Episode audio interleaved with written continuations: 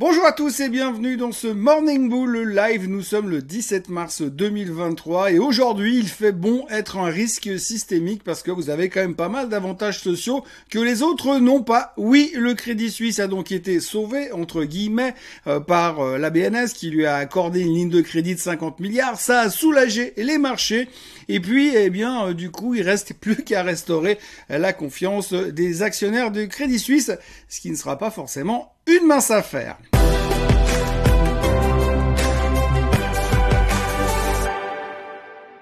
Donc nous entamons euh, cette dernière journée de la semaine. Hier, nous avons vécu un rebond, un rebond relativement spectaculaire compte tenu des événements, mais on sait qu'aujourd'hui, on a cette capacité incroyable à changer d'avis à toute vitesse et à retrouver euh, nos instincts euh, de bête à cornes, de bullish pour essayer de repartir à la hausse. On a vu que les indices se sont parfaitement retournés. On voit que c'est encore difficile pour le système bancaire de repartir à la hausse. On a vu avec la bonne nouvelle du Crédit Suisse que les gens étaient un petit peu soulagés. On a vu les commentaires qui ont été faits euh, par la BNS, par la FINMA, par le CEO du Crédit Suisse. Donc les choses vont dans la bonne direction. Bien sûr, euh, il est clair qu'aujourd'hui ça va être quand même compliqué de restaurer la confiance, comme je le disais tout à l'heure, et ce sera le plus gros problème pour le Crédit Suisse maintenant, puisque pour repartir, pour se reconstruire comme ils sont en train de le marketer un petit peu partout, eh bien il va falloir euh, générer surtout de la confiance. Et pour l'instant, la confiance, elle n'est pas là. Bah, D'ailleurs, elle n'est pas là ni au Crédit Suisse ni ailleurs dans le monde, puisqu'on a vu aussi qu'aux États-Unis, sont en train d'essayer de trouver des solutions euh, pour sécuriser le système bancaire. Comme quoi, la crise du moment, elle n'est pas complètement terminée, puisqu'on l'a très bien vu hier également. Le Crédit Suisse reprenait 17%, mais les CDS, donc les Contract for Default Swap, donc la sécurité, l'espèce de protection au cas où la banque part en vrille, eh bien, ceci continue d'être très très cher, ce qui laisse entendre qu'il y a encore beaucoup de gens qui sont protégés sur le Crédit Suisse et qui n'ont pour l'instant pas confiance euh, en, l'avenir et on a encore beaucoup de doutes et c'est vrai que quand on voit ce que les Américains ont réussi à inventer hier soir, on peut avoir encore plus de doutes à mon sens.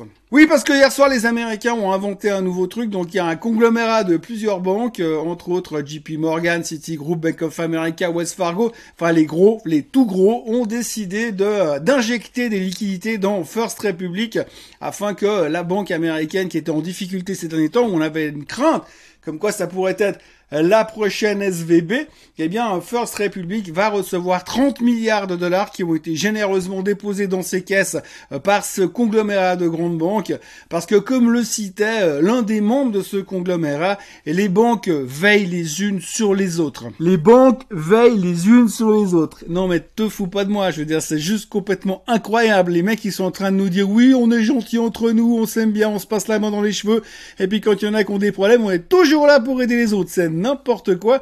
En fait, simplement, le principe de base, c'est que les grandes banques américaines aujourd'hui, ils les ont comme ça, et ils se disent que si ça commence à partir en vrille dans les plus petites, forcément, ça va remonter en haut de la pyramide, et qu'ils n'ont pas forcément envie de, de se faire toucher par le tsunami qui va arriver par en bas. Donc, le meilleur moyen, c'est de trouver une solution pour essayer de sauver les fesses de tout le monde. Mais de là à dire que c'est parce que les mecs, ils aiment, ils s'aiment bien, et puis qu'ils veillent les uns sur les autres, il y a quand même un monde qui est juste énorme, et on n'y est pas du tout. Donc, Ceci dit, la bonne nouvelle néanmoins, c'est que ce conglomérat a injecté de l'argent pour soutenir First Republic, ce qui a soulagé tout le marché, et surtout le marché des banques régionales qui ont rebondi massivement hier soir parce qu'on se, sentait rassuré puisqu'on voit que finalement tout le monde est en train de bosser dans cette direction. La Fed est également en train de mettre en place des plans euh, de sauvetage et de sécurisation pour pouvoir donner un coup de main aux banques. On voit très bien que les mesures sont prises en amont pour pas se retrouver entre guillemets euh, les mains prises dans la moissonneuse batteuse comme on avait vécu, ça en 2008 ou en 2011. Donc les banques centrales sont en train de faire le nécessaire pour essayer de soutenir cette situation de pas de, comment dire de lutter contre ce problème en ce moment parce qu'on n'a pas envie que ça dégénère. Alors évidemment, c'est bien. Le seul problème, c'est que de nouveau, on repart dans un système où finalement, eh bien, euh, vous pouvez faire n'importe quoi dans votre business, le business bancaire, pour que finalement, euh, bah, la moindre erreur, bah, de toute façon, c'est pas grave parce qu'on viendra vous sauver les fesses derrière. Toujours est-il que pour l'instant, on voit qu'il y a une volonté de mettre fin à cette crise bancaire. Est-ce qu'ils vont y arriver? On ne sait pas, mais en tous les cas, on voit quand même que, enfin, ça a été bien pris par le marché hier, il faut le reconnaître, mais on peut quand même se poser des questions sur cet interventionnisme rapide et instantané de la part des grandes banques en direction des petites banques. Alors effectivement, certains voient le verre à moitié plein en disant ah c'est sympa, ils bossent ensemble et puis d'autres verront le verre à moitié vide en se disant ouais, les gars, ils ont juste les boules et ils ont peur que ça leur remonte dessus. Toujours est-il que les marchés ont donc rebondi hier et c'est ce qu'il faudra retenir principalement. Et aujourd'hui, on est dans un mood relativement constructif. On a toujours un petit peu de méfiance, pas mal d'articles pour dire qu'est-ce qui pourrait évidemment refaire démarrer vraiment le marché. Eh bien, la première chose, ce serait effectivement pas de faillite bancaire ce week-end, ce qui serait pas mal. Et puis la deuxième chose, c'est que la semaine prochaine, on ait un discours plutôt de de la part de la Banque centrale américaine euh, qui va bien sûr nous parler mardi et mercredi, enfin surtout mercredi pour faire sa décision sur les taux. Alors le, grand débat aujourd'hui c'est que va faire la Fed On a eu peut-être une petite esquisse avec le comportement, avec les, annonces de la BCE hier, la BCE qui a annoncé donc une hausse de 0,50% euh, sur les taux directeurs parce qu'ils veulent continuer à lutter contre l'inflation. Inflation européenne qui sera d'ailleurs publiée ce matin en Europe. Et donc Madame Lagarde a dit qu'elle ne pouvait pas faire autrement aujourd'hui. La priorité est de freiner l'inflation qui est beaucoup trop haute.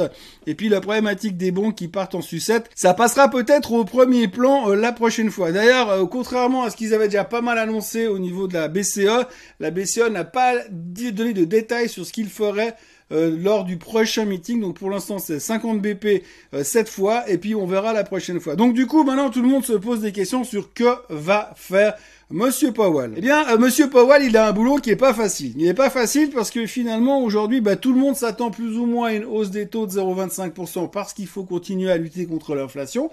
Mais en même temps, il y a d'autres voix qui s'élèvent qui sont en train de dire, oui, mais si les banques sont dans la panade, on va dire, eh bien à ce moment-là, que va-t-il faire? Qu'est-ce qui va se passer? Eh bien simplement, les banques, elles, vont forcément rechigner à prêter un peu d'argent oui, je reconnais, c'est un peu l'hôpital qui se fout de la charité, mais ils vont arrêter de prêter de l'argent ou réduire en tout cas le nombre de prêts. Donc si les gens ne peuvent pas emprunter autant qu'avant, ils vont forcément moins consommer.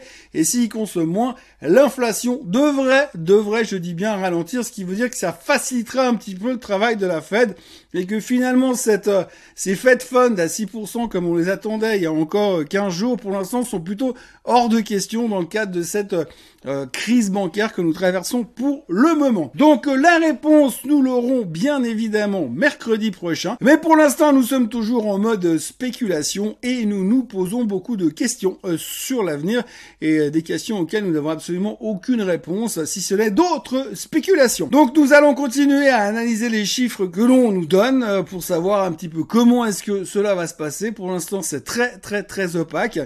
il est vrai que euh, le, point positif serait une situation hyper positive de la part de la Fed serait une pause dans la hausse des taux et un pivot, une, manière de tourner un petit peu la chose en disant oui on n'est plus au quiche, maintenant on est de viche. Alors est-ce qu'il va stopper les taux directement mercredi prochain ou est-ce qu'il va monter les taux de 0,25 mais laisser entendre qu'il ne le fera pas euh, lors du prochain meeting?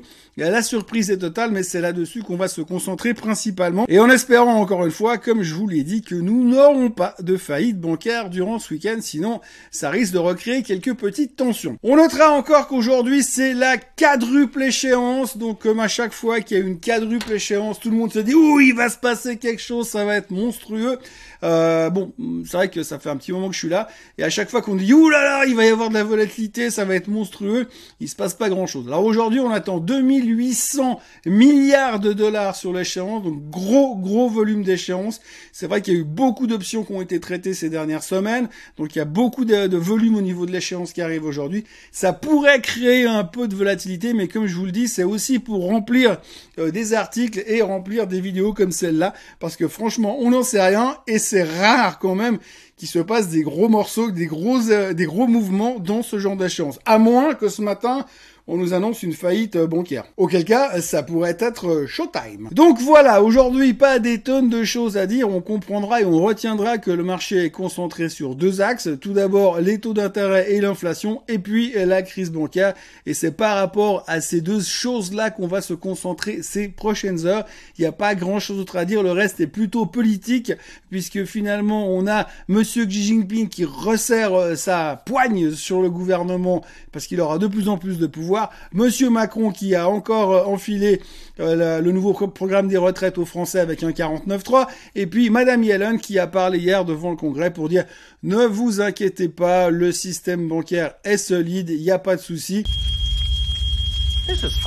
Alors, c'est sympa de dire ça quand en même temps vous avez la Fed qui sont en train de préparer un programme de secours les banques qui sont en train de se couvrir le cul mutuellement. Euh, on se demande qui dit la vérité, un politicien ou simplement l'économie? Alors ça, on le verra prochainement, on le verra ces prochains jours. Je pense qu'il y aura encore pas mal d'histoires qui vont ressortir et pas mal de choses dont nous aurons à discuter dans ces vidéos.